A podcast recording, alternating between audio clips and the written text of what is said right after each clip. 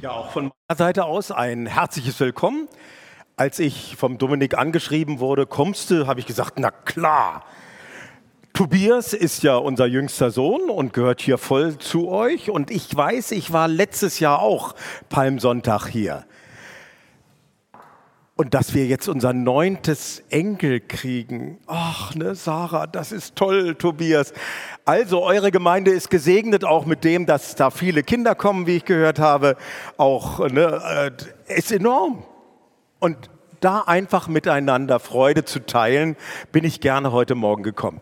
Und dann bei diesem Thema, ich bin ja als Evangelist unterwegs gewesen, äh, 35 Jahre zwischen Flensburg und Salzburg, zwischen Berlin und Basel. 32 Wochen war ich on Tour immer wieder und das waren tolle Erlebnisse.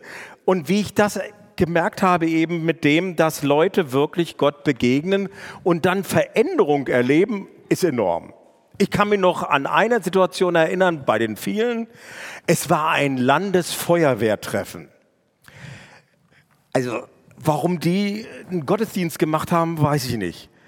Die wollten eigentlich nur saufen da im Bierzelt, aber wahrscheinlich im schwäbisch-badischen Raum ist ja Feuerwehr vom Ansatz her was ganz Christliches. Nämlich heute steht noch bei der Freiwilligen Feuerwehr auf den Fahnen Gott zur Ehr, dem Menschen zur Wehr. Das Doppelgebot Jesu. Gott lieben und den Nächsten wie uns selbst also die hatten gesagt, 2000 Leute da im badischen Land, äh, wir machen ein Bierzelt und bevor wir dann endlich richtig losfeiern, äh, sollen Gottesdienst her. Der CVM da spielte mit dem Posaunenchor. Die hatten schnell zugesagt, aber als Verkündiger fanden sie keinen. Ich habe ja gesagt. Also bei euch habe ich keine Bange heute Morgen. Aber 2000 trinkfeste Männer in so einem Bierzelt, ich hatte drei Wochen Durchfall im Voraus, weil ich war so angespannt. Und dann, Bratwurstduft hing schon im Zelt, die Bierkrüge standen schon bereit. Und dann kam ich dran. Gut, ich habe dann das Doppelgebot Jesu genommen. Es war ruhig im Zelt. Total. Ich war durchgeschwitzt, das knallt. Das Tolle ist beim Zelt, da musst du nicht bis zum Ausgang gehen, sondern nach meiner Predigt dachte ich bloß weg. Hab die Zeltleinwand hinter der Bühne hochgemacht und wollte gerade unter durchflutschen. Kam so ein Feuerwehrleutnant hinterher und sagte, halt mal, er muss mit mir reden. Und da habe ich gesagt, ja, gerne, was denn Sache ist. Und da sagte er, ja, er würde auch zu meinem Verein gehören. Und da habe ich gesagt, ja, was für ein Verein? Und dann hat er gesagt, ja, er würde auch Kirchensteuer zahlen. Aber nach der Konfirmation hat er sich eigentlich davon verabschiedet, hätte aber in dem Gottesdienst gemerkt, dass es wohl nicht um christliche Fakten letztlich geht, sondern dass es darum geht, eben Jesus zu begegnen, diesem Christus, um dann was im Alltag zu erleben. Und das will er. Und dann habe ich natürlich als Evangelist gesagt, Spitze, wann wollen wir miteinander reden? Hat er gesagt, jetzt. Und da habe ich gesagt, na hoppla, aber da ist eine Lebensbeichte auch gar nicht so schlecht. Ja, jetzt, klar. Und dann hat er hinterm Zelt sein Leben ausgebreitet. Ich habe ihm dann im Namen Jesu die Vergebung zusprechen können und diese strahlenden Augen von dem Feuerwehrleutnant, hey, es war Wahnsinn. Und deswegen, wenn es heute darum geht, Gott zu begegnen, das war auch mein Gebet für dich heute Morgen trotzdem ich gar nicht wusste, wer kam. Aber Gott weiß es. Und er möchte, dass du jetzt nicht nur eine alte Geschichte, die du vielleicht schon oft gehört hast, nochmal hörst, sondern dass diese Begegnung bei Gottes Wort in dieser Geschichte passiert, dass dieser lebendige, auferstandene Jesus Christus nicht zu irgendjemand redet, sondern zu dir. Zuerst habe ich gedacht, wie passt ein Zachäus zur Passionswoche, die wir jetzt vor uns haben. Aber wenn man in Lukas reinschaut, merkt man, Jericho, der Tiefpunkt unter dem Meeresspiegel. Und in Lukas steht, er musste hinauf nach Jerusalem, damit vollendet wurde, was in der Schrift über ihn, den Messias, vorhergesagt worden ist. Und in Jericho zwei Begegnungen, der Bartimäus, der Blinde, und eben der Zachäus. Und dann ging es nur noch hoch nach Jerusalem. Ich will lesen den Text, da heißt es, und Jesus ging nach Jericho hinein und zog hindurch. Und siehe, da war ein Mann mit Namen Zachäus. Der war ein Oberster der Zöllner und war reich. Und er begehrte, Jesus zu sehen, wer er wäre, und konnte es nicht wegen der Menge, denn er war klein von Gestalt. Und er lief voraus und stieg auf einen Maulbeerbaum, um ihn zu sehen, denn dort sollte er durchkommen. Und als Jesus an die Stelle kam, sah er auf und sprach zu ihm, Zachäus, steig eilend herunter, denn ich muss heute in deinem Hause einkehren. Und er stieg eilend herunter und nahm ihn auf mit Freuden. Als sie das sahen, murrten sie alle und sprachen, bei einem Sünder ist er eingekehrt. Zachäus aber trat vor den Herrn und sprach, siehe, Herr, die Hälfte von meinem Besitz gebe ich den Armen, und wenn ich jemand betrogen habe, so gebe ich es vierfach zurück. Jesus aber sprach zu ihm, heute ist diesem Hause Heil widerfahren, denn auch er ist Abrahams Sohn. Denn der Menschensohn ist gekommen, zu suchen und selig zu machen, was verloren ist. Ich gehöre noch zu dieser alten Schule mit drei Punkten, gell? Dominik, du kennst das und vielleicht ist es auch hier noch üblich, auf jeden Fall, aber suche Gott. Das ist so das Erste, was gerade von diesem Begegnen mit Gott entscheidend ist, nämlich dass wir auf der Suche sind. In Vers 2 heißt es, siehe. Also dieses Wort, was da steht im äh, Griechischen, bedeutet eigentlich aufgepasst. Seid ihr da? genau, das ist es. Wenn in der Bibel siehe steht, dann geht es nicht irgendwie so plätschernd weiter, sondern dann kommt was ganz Spektakuläres. Und jeder soll im Grunde aufgerüttelt werden. Aufgepasst. Nämlich, Jesus kommt dort in Jericho an und er sieht diesen einen, einen, Entschuldigung, begegnet dem Zachäus. Nun, wer war Zachäus? Zachäus war Zöllner. Er war sogar Oberster der Zöllner, reich, aber klein. Ich habe schon einen zu weit gemacht.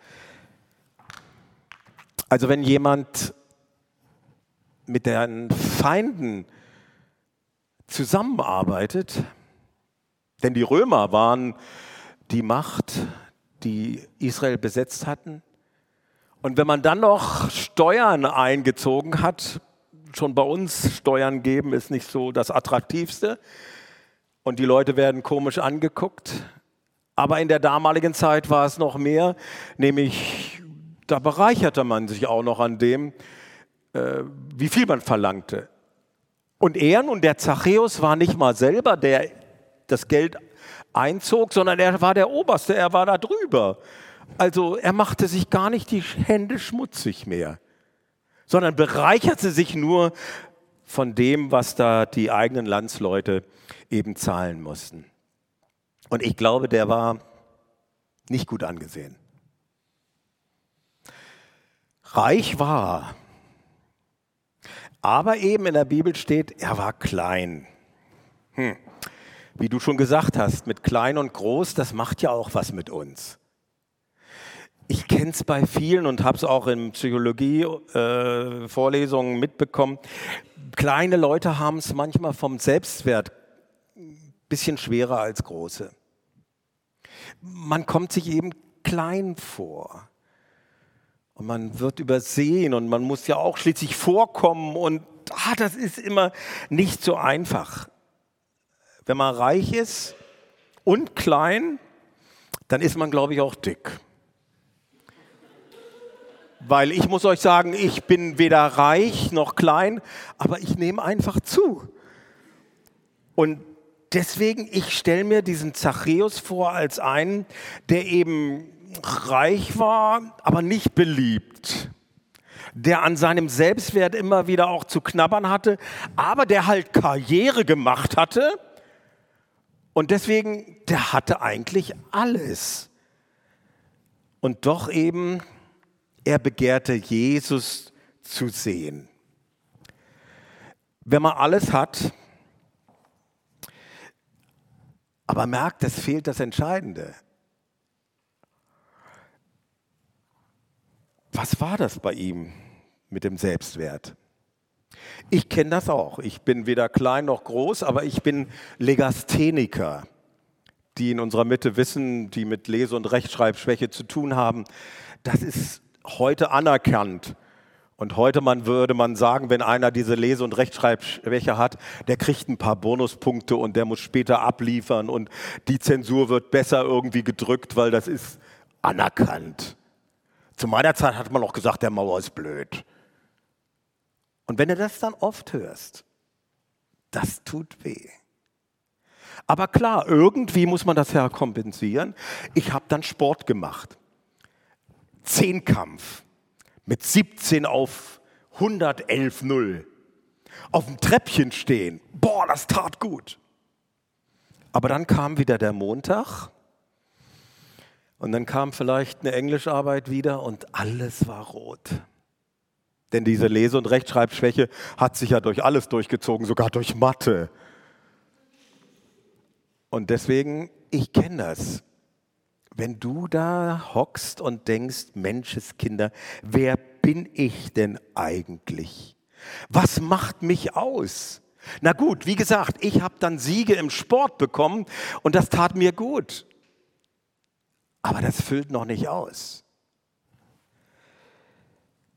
Ich habe dann vor zweieinhalb Jahren, vor dreieinhalb Jahren eine Prostata-OP, Krebs gehabt, hatte den überwunden und letztes Jahr kam der volle Pulle wieder und ich musste 35 Bestrahlungen in der Strahlenklinik über mich ergehen lassen. Und da war der Wert, der Selbstwert auch am Boden. Nämlich gelb Prostata raus mit allen Sachen, ihr Jüngeren, das kommt auch auf euch noch zu. Es ist einfach nur eklig, einfach doof. Und dann kam Corona zur selben Zeit und ich ging in Rente. Und dann saß ich daheim und dachte, Mauer, wer bist denn jetzt eigentlich? Gut, theologisch war mir klar, Jesus ist meine Identität, mein Arbeiten und meine Leistung ist, macht mich nicht aus, sondern die Liebe Jesu. Aber ich muss euch sagen, ich, ich saß da und war total im Eimer. Ich dachte, wertlos. Wer bin ich eigentlich? Und deswegen, ich kann dem Zachäus total nachempfinden, der zwar reich war, der zwar alles hatte, aber äh, was machte seinen Wert aus? Und das andere eben, äh, dann war es ja so, ich glaube, Zachäus war total einsam. Denn ja, wenn du reich bist, dann hast du entweder nur Zweckfreunde und Neider oder eben alle schneiden dich sowieso. Und deswegen Zachäus, der kam gar nicht durch dort, wo Jesus hinkam, weil er wurde abgelehnt, total abgelehnt. Einsamkeit, kennst du das neben Selbstwertschwund auch? Vorgestern stand auf unserem Gebetskalender, den wir haben, er hängt im Gang, sodass man immer raufguckt, dass einer Geburtstag hat äh, von der Hochschule in Bad Liebenzell, einer, mit dem ich fünf Jahre eben dort zusammen war und wir waren, weil wir uns jeden Tag sahen, auch Freunde geworden. Der hatte also, wie gesagt, Geburtstag. Und am Abend kommt dann meine Frau und sagt, hast du ihm auch gratuliert per WhatsApp? Dann habe ich gesagt, nee. Und dann hat sie gesagt, du hast ihm doch jedes Jahr gratuliert. Und dann habe ich gesagt, ja, sieben Jahre haben wir uns jetzt nicht gesehen.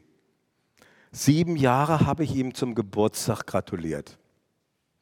Er hat mir nie zum Geburtstag gratuliert. Hat auch nie gefragt, wie es mir geht. war dem doch scheißegal. So muss ich's annehmen, wenn der sich überhaupt nicht meldet. Und dann sagt sie, meine Frau, ja, warst du nicht freundschaftlich mit dem verbunden? Dann habe ich gesagt, eine Zweckfreundschaft. Jeden Tag. Und wir hatten das gleiche Ziel an der Hochschule. Aber ey, ich habe ihm, hab ihm nicht geschrieben, weil ich merkte, das ist ja gar nicht mein Freund. Den interessiert das doch überhaupt nicht, wie es mir geht. Und jetzt frage ich dich heute Morgen, du hast vielleicht nicht mit der Gesundheit zu tun. Du hast auch keine Lese- und Rechtschreibschwäche. Aber wie sieht es denn aus mit der Einsamkeit? Hast du eigentlich ein Gegenüber? Denn ich glaube, das war das, was den Zachäus umgetrieben hat, trotzdem er alles hatte. Selbstwert im Eimer, dann eben das Zweite, äh, diese Einsamkeit, die ihn irgendwie immer wieder vor Augen stand, weil er verhasst war. Und wer hielt wirklich zu ihm? Und dann dieses, was macht meinen Wert aus? Oh, er hatte alles. Aber eben, ihm war klar, dass wohl das Entscheidende fehlte. Und oft wissen die Leute gar nicht, was ihnen fehlt, wenn diese Fragen aufkommen, wer bin ich und wen habe ich eigentlich, wem bin ich nicht egal. Die Bibel sagt ganz klar, dass wir als Gegenüber Gottes geschaffen sind. In 1. Mose 1, Vers 27 Gott schuf den Menschen zu seinem Bilde, da steht im hebräischen Abbild. Eigentlich muss man übersetzen gegenüber, Gesprächspartner kann man letztlich übersetzen. Was ist eigentlich der eigentliche Sinn und der eigentliche Wert von mir? Ja, dass ich ihm gegenüber bin. Und wenn das nicht da ist, dann brauchst du dich nicht wundern, dass da kein Selbstwert ist. Als ich eben, wie gesagt, da so krank lag und nicht mehr gefragt war und äh, alles nur Mist war, und dann da kamen noch die 35 Bestrahlungen, ich wollte nicht mehr. Trotzdem ich eine tolle Frau habe, spitze Kinder, Enkelkinder, aber ich wollte nicht mehr. Ich weiß nicht, ob der Zachäus noch wollte, aber er witterte eine Chance. Von diesem Jesus hatte er schon einiges gehört. Den will ich sehen. Und deswegen heute Morgen die Frage an dich so ganz persönlich. Wie sieht es denn eigentlich bei dir aus? Bist du ein Gegenüber von Gott? Weißt du dich, und das macht unsere Identität aus, weißt du dich als Geliebte, als Geliebter Gottes? Das ist nämlich das Entscheidende. Jesus Christus starb damit du und ich, damit wir nicht mehr verdammt sein müssen zur Einsamkeit. Jetzt und dann nach dem Sterben vor allen Dingen. Nicht mehr einsam, Gott getrennt zu sein. Und wie oft habe ich das eben erlebt, dass Leute so ganz klar gesagt haben, ich, ich, ich weiß nicht, mir fehlt was. Aber was? Ich fahre im Moment ein Audi 134 Jahre alt wisst ihr, so ein Oldtimer, der rostet nicht. Eine Dreckschleuder, ich darf sogar aber, weil es ein H-Kennzeichen hat, nach Stuttgart rein. Ich habe eine Klorolle umhäkelt hinten auf der Hutablage. Wenn meine Frau den Wagen nimmt, nimmt sie immer die Klorolle runter, weil sie schämt sich. Aber ich finde diesen Wagen toll. Anfang des Jahres habe ich gedacht, Klaus Sieder, jetzt gönnst du dem Wagen mal was Gutes. Bin in die Waschanlage gefahren und habe gedacht, naja, dann auch unter Bodenschutz. Saß also drin und dann hinten eine Riesenschlange, weil es war gerade schönes Wetter und alle wollten ihre Wagen gewaschen bekommen. Jedenfalls, ich sitze dann drin, das Tor macht sich auf, nachdem ich mit meinem Wagen gewaschen bin. Springt doch der nicht an. Kennt ihr, das, kennt ihr das, wenn man da irgendwo sitzt und dann springt das Ding nicht an? Ich habe genudelt, aber ich wusste, oh, wenn ich da weiter nudle, ist die Batterie auch kaputt. Hinten haben sie gehupt. Jetzt kam der Pächter oder der Besitzer von der Waschanlage, der setzte sich zu mir ins Auto und ich dachte, der macht mich jetzt zur Sau. Nee, der hat mich angeguckt und hat gesagt, Audi 100, das war mein erstes Auto. Hey, toll, warum habe ich den damals weggegeben? Oh, klasse, das ist ein so zuverlässiges Auto, aber der springt halt nicht an, wenn er feucht ist. So im Vergaser, Feuchtigkeit oder irgend sowas. Und in der Waschanlage ist halt feucht. Und deswegen hat er gesagt, der springt halt nicht an. Habe ich gesagt, ja, was sollen wir machen? Hat er gesagt, warten und die hinten haben gehupt. Na jedenfalls, äh, wir kamen so ins Gespräch und ich sagte zu ihm, ja, so ein Auto, es ist schon treu und so, auf den kann man sich verlassen eben, außer wenn es feucht ist. Aber auf Jesus kann man sich verlassen. Und dann guckte der mich an und sagte, Jesus, hat das was mit Gott zu tun? Und da habe ich gesagt, ja, ja, das ist der Gottessohn. Und dann guckte er mich so von der Seite an und sagte, also wenn es einen Gott gibt, ich lasse ihn in Ruhe, dann soll er mich gefälligst auch in Ruhe lassen. Und dann habe ich ihn angeguckt, genau das ist das Problem. Genau das ist das Problem. Er wusste eigentlich auch nicht, dass er ein Gegenüber von Gott sein durfte. Er wusste auch nichts von dem, dass er geliebt ist, auch ohne dass er eine Leistung bringt, auch ohne dass er vielleicht viele Freunde um sich herum hat. Und seine kalte Schulter, die er Gott zeigte, hat ihm seine Identität geraubt und hat ihm auch die Ewigkeit letztlich geraubt. Das so einem Menschen klarzumachen, ey, ich, ich bete da immer, weil meine Worte sind da im Grunde zu schwach. Das kann nur Gottes Geist. Zachäus eben, denke ich auch, da hat Gottes Geist dran gearbeitet, dass er dann sogar einer war, der weil Jesus eben am Kreuz sterben sollte, sich so lächerlich gemacht hat, indem, dass er als kleiner, reicher, dicker Mann da auf dem Maulbeerbaum geklettert ist. Er hat also wirklich ganzen Einsatz gebracht. Oh Leute, und das ist eben auch diese, diese subjektive Sache, die ich dem Mann in der Waschanlage erzählt habe, nämlich Gott zwingt sich uns nicht auf aber er wartet darauf, dass du und ich, dass wir ihn suchen, wenn wir eben nicht mehr einsam sein wollen, nicht mal verloren sein wollen, wenn wir uns nicht geliebt wissen, wenn wir nicht Menschen sind, die eben äh, hoffnungsvoll in die Zukunft gehen können, weil er ihm ja die Zukunft gehört. Also, suche Gott. Das Zweite, Gott begegnen, Veränderung erleben, Gott sucht dich schon lange. Wir haben ja eben die subjektive Seite gehabt, nämlich, hm, dass wir uns aufmachen müssen und Gott bitten, tritt in mein Leben. Ich will eine Begegnung mit dir. Aber das Tolle ist, dass eben dann wir merken dürfen, es gibt nicht nur die subjektive Seite, sondern da gibt es vor allen Dingen eine objektive Seite, nämlich Gott sucht den Einzelnen schon lange. Ich habe einen Geldschein dabei. Wenn ich nun einen Geldschein hätte und da wäre vorne drauf dieses Fenster und hinten nochmal das Fenster drauf, was hätte ich? Gar nichts. Falschgeld. Und wenn ich einen Geldschein hätte, einen 50-Euro-Schein, wo hinten das Viadukt drauf ist und vorne auch das Viadukt drauf ist, hätte ich auch nichts.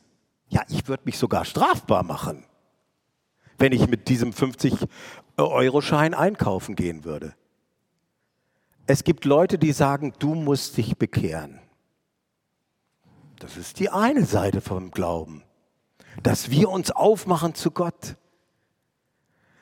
Aber wenn du nur an dich denkst, ja, ich bin so toll, ich suche Gott, dann hast du letztlich auch nichts.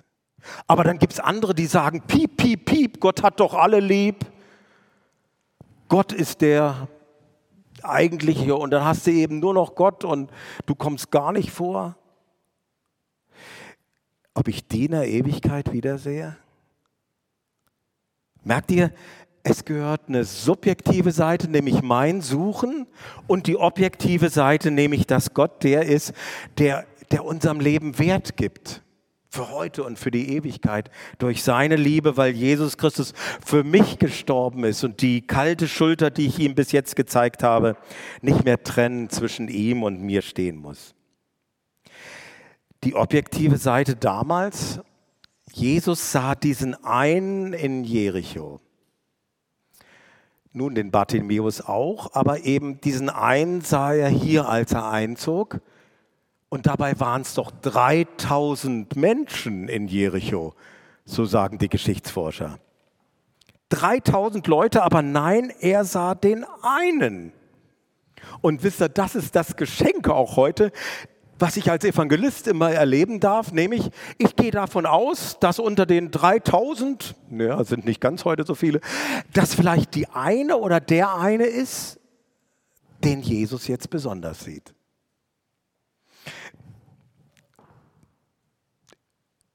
Ich bin ja in der Sturm- und Drangzeit aufgewachsen. Gell, so die 68er Studentenrevolte habe ich damals noch so volle Pulle erlebt. Und so mit Glauben, naja, ich war in einer Großstadt, ich ging auch mit, aber das war nicht so meine Identität. Wir waren auf Klassenfahrt und ihr Lehrerinnen und Lehrer, damals waren die Lehrer ein bisschen anders von der Pädagogik her, die waren schon besoffen, bevor wir im Landschulheim ankamen. Und wir natürlich auch. Wir waren eine reine Jungenklasse. Dann die Zeit da im Landschulheim, also ich weiß nicht, ich glaube, geschlafen haben wir nur tagsüber.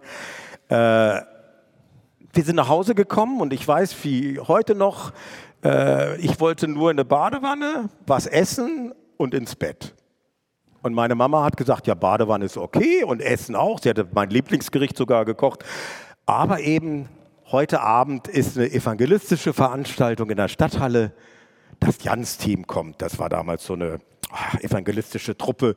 Die haben immer eingeladen zu Jesus. Und da hat sie gesagt, da gehst du mit. Na, ich gesagt, nee, Mama, ich bin kaputt. Ich bin total kaputt. Dann hat sie gesagt, doch, du gehst mit. Ich habe gesagt, nein. Dann hat sie gesagt, doch. Und ich dachte dann nach einer Weile, also wenn du jetzt nicht nachgibst, hängt die nächsten drei Wochen der Haussegen schief. Und ich dachte, das habe ich schon oft erlebt, ich gehe da hin und lasse das körperlich über mich ergehen. Man muss ja gar nicht zuhören, oder?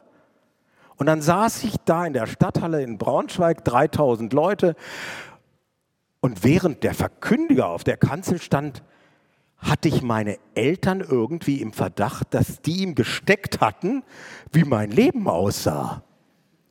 Ich dachte, eine Sauerei. Der hat nur zu mir gesprochen. Und ich habe gedacht, das, das gibt's nicht. Also meine Eltern sind unmöglich. Bis ich gemerkt habe, nee, das kann ja wohl nicht sein, dass meine Eltern ihm was gesteckt haben. Und so viel wusste ich von Gott. Wenn Gott alles weiß, dann ist er jetzt der, der mit mir redet. Und als dann damals auch aufgerufen wurde, nämlich das schon zu sehen, dass Gott schon längst den Weg frei gemacht hat zu sich, als Jesus am Kreuz rief, mein Gott, mein Gott, warum hast du mich verlassen? Dass er den Weg frei gemacht hat, nämlich die Gottverlassenheit auf sich getragen hat, damit ich mit ihm leben kann, jetzt und in Ewigkeit. Ey, dann habe ich es gepackt. Und wisst ihr, das ist das Besondere dass Gott dich vielleicht auch heute sucht. Dich so ganz persönlich, nicht deine Nachbarin oder deinen Nachbarn. Jesus kannte auf jeden Fall den Zachäus mit Namen. In der Bibel ist der Name immer total verbunden mit der Persönlichkeit. Also wusste Jesus sein Selbstwert, was im Eimer war. Jesus wusste seine Einsamkeit. Jesus war der, der wusste, dass Zachäus alles hatte, aber dieses Leben noch nicht kannte, nämlich Gott zu erfahren, so wie du es auch gesagt hast, in den Kleinigkeiten, die oft groß sind, er sich einbringt und uns durchträgt. Jesus machte es auf jeden Fall dringlich. Er sagte zu ihm, steig eilend hernieder, ich muss heute. Warum so eilig? Warum heute? Nun, es ist so, das war ja der letzte Weg zum Kreuz und deswegen ist das auch heute am Palmsonntag der entscheidende Text mit, nämlich äh, er hatte gar nicht mehr so viele Chancen, der Zachäus, Jesus lebend hier auf dieser Erde zu erfahren. Aber Jesus eben, er war auf dem Weg zum Kreuz und die letzte Chance bot er dem Zachäus. Ich war einmal unterwegs und eine Vorbereitung für eine evangelistische Woche. Ich hatte einen Gottesdienst und ich habe normal gepredigt. Kam nachher eine Frau auf mich zu und sagte, Herr Mauer, heute habe ich mich für Jesus entschieden. Dann habe ich gedacht, Mauer, hey, hast du klasse gepredigt. Sagenhaft. Und da habe ich gesagt, ja, warum sie sich denn entschieden hätte. Und da hat sie gesagt, ja, sie haben gesagt, jetzt kommen wir zum letzten Punkt. ist pädagogisch wertvoll, dass man sagt, äh, jetzt kommen wir zum letzten Punkt, weil dann hören die Leute nochmal zu. Das mache ich eigentlich immer. Und da habe ich gesagt, ja, und das hat sie dazu bewogen, mit Jesus klare Sache zu machen? Und da sagte sie, ja, ich habe das ja schon so oft gehört. Und da habe ich gedacht, vielleicht ist jetzt das letzte Mal, dass ich es höre. Und deswegen merkt er diese, dass, dass, dass Gott etwas jetzt machen möchte. In der Bibel gibt es ja zwei Ausdrücke für Zeit, nämlich für Zeit Zeitpunkt oder Zeitspanne, das ist der Kairos, das ist der Kronos und dann gibt es den Kairos, das ist diese Sekunde von Gottes Gnade. Für den Zachäus war diese Sekunde von Gottes Gnade. Und deswegen auch heute Morgen, du hast es vielleicht schon so oft gehört. Und intellektuell ist dir das auch alles klar. Ich brauche das Gegenüber, ich brauche Freunde, ich brauche ein Selbstwertgefühl, was durchhält, auch wenn ich nichts mehr leisten kann. Aber wie ist es? Hast du schon Ja gesagt zu Jesus Christus, der sich nicht aufzwingt, aber der zu diesem Zachäus damals sagt, eilend, heute, mach was, mach's richtig, mach's jetzt. Ich fand das auch immer so toll an der Hochschule. Da gab es so Leute, die sagten, oh, bevor ich was falsch mache, mache ich nichts. Und dann habe ich gesagt, dann hast du schon alles falsch gemacht. Mach was. Und deswegen im Blick auf Gott, mach etwas. In Philippa 2, Vers 12, b und 13 steht, schaffet, dass ihr selig werdet, also mach was. Mit Furcht und Zittern, im Griechischen steht da, mit der letzten Faser deines Daseins. Denn Gott ist, der in euch wirkt, beides, das Wollen und das Vollbringen. Boah, subjektiv und objektiv. Vers 12b, schaffe, dass ihr selig werdet. Also, du bist dran. Auch heute reagiere auf Gottes Wort, auf das, wenn sein Geist anklopft bei dir. Um dann es zu erfahren, die andere Seite, die objektive, nämlich, denn Gott ist, der in euch wirkt, beides, das Wollen und das Vollbringen. Wir hatten im Deutschen aufgepasst. Was ist ein denn für ein Wort? Nicht nur ein Bindewort, sondern Begründung. Und ey, ich kann das nicht zusammenbringen. Ich bin gefordert, aber alles ist er. Aber das ist das Geheimnis des Glaubens. Und Zachäus hat es damals erlebt und erlebt, und damit sind wir beim dritten, die Veränderung, die dadurch möglich ist. Hier heißt es in Vers 6, er nahm ihn auf mit Freuden. Was hat mich diese 40 Jahre als Evangelist immer wieder motiviert? Es waren die strahlenden Augen von denen, die, die Jesus ihr Leben anvertraut haben, die ihm gedankt haben, dass da nichts mehr zwischen Gott, dem Heiligen und ihnen stehen muss. Diese strahlenden Augen, dieses Licht aus der Ewigkeit. Gut, nicht jeder muss so reagieren. Es gibt auch Leute, die umarmen mich dann. Gut, seit Corona ist das ein bisschen aus der Mode gekommen und ist vielleicht auch gut. Zu viel kann auch erdrückend werden. Aber dann gibt es Leute, die, die, die, denen merkt man nicht mal Freude an und die umarmen einen auch nicht. Die sind einfach nur erleichtert, froh.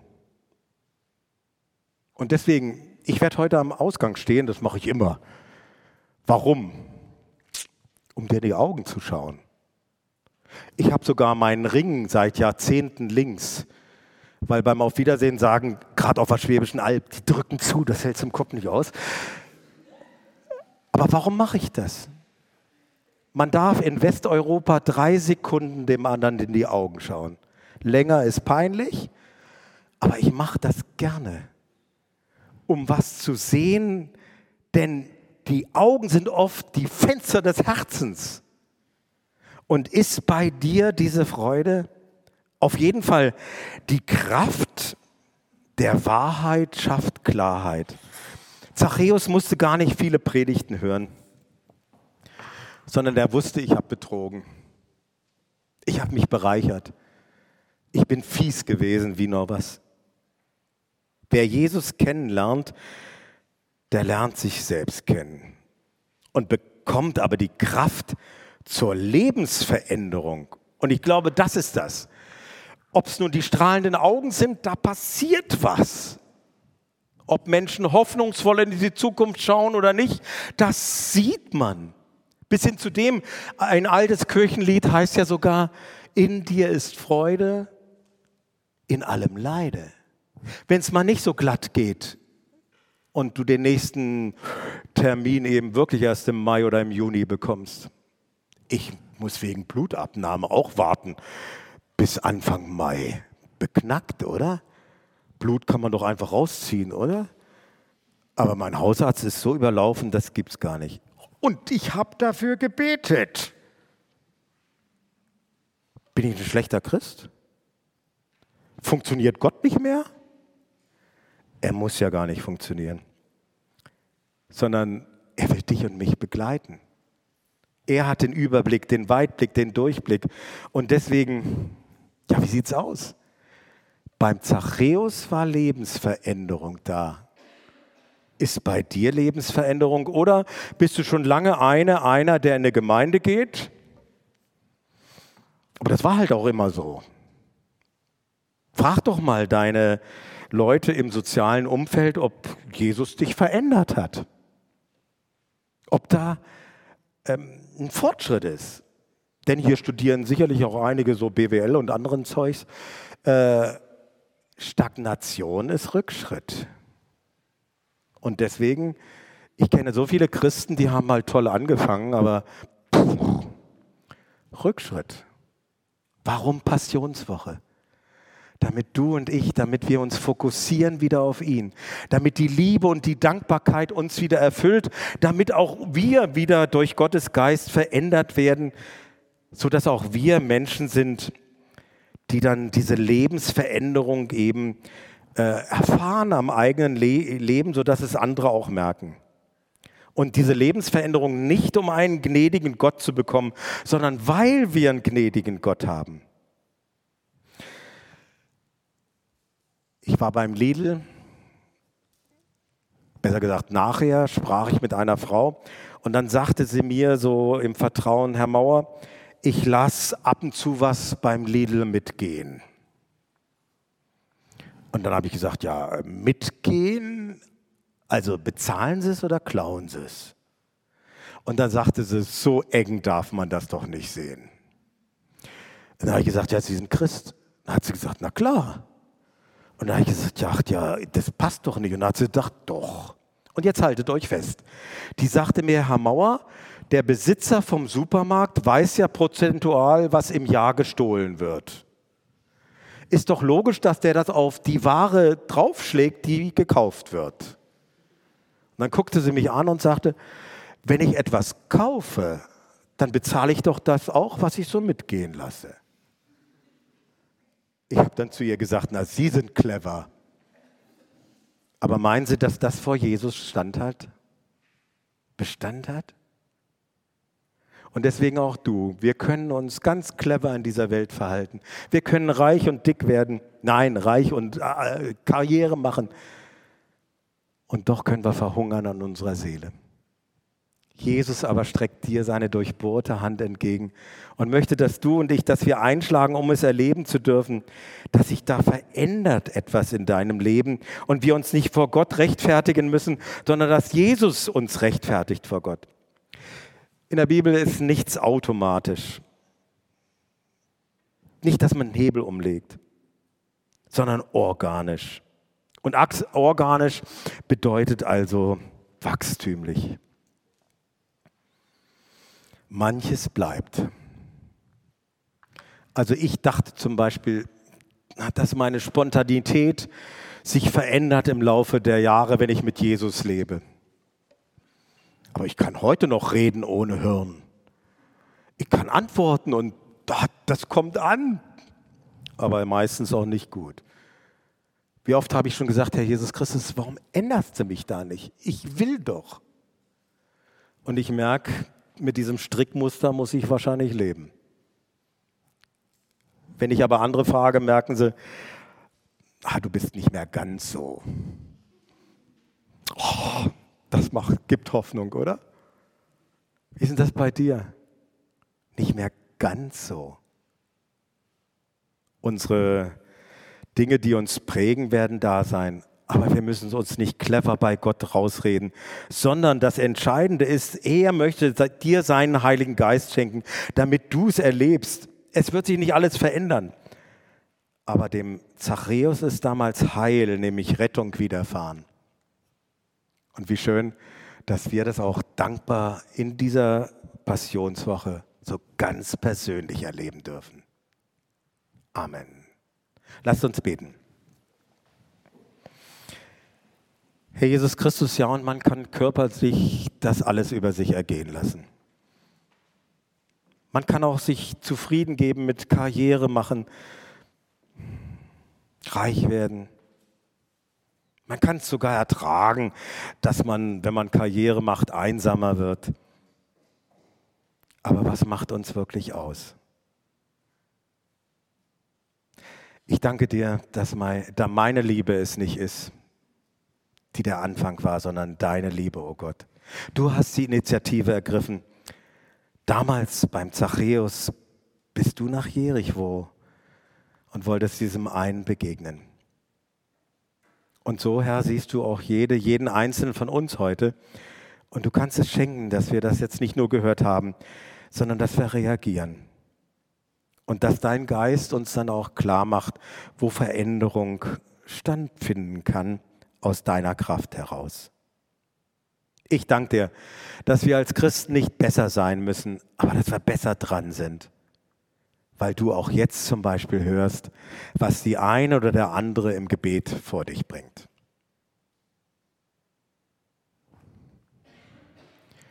Und dir, o oh Gott, dem die Zukunft gehört, dir ist es eine Freude, wenn wir im Heute reagieren. Und du hast nun die eine, den anderen, jede, jeden gehört. Und das ist faszinierend, dass du das ernst nimmst und durch deinen Geist Veränderung wirkst. Amen.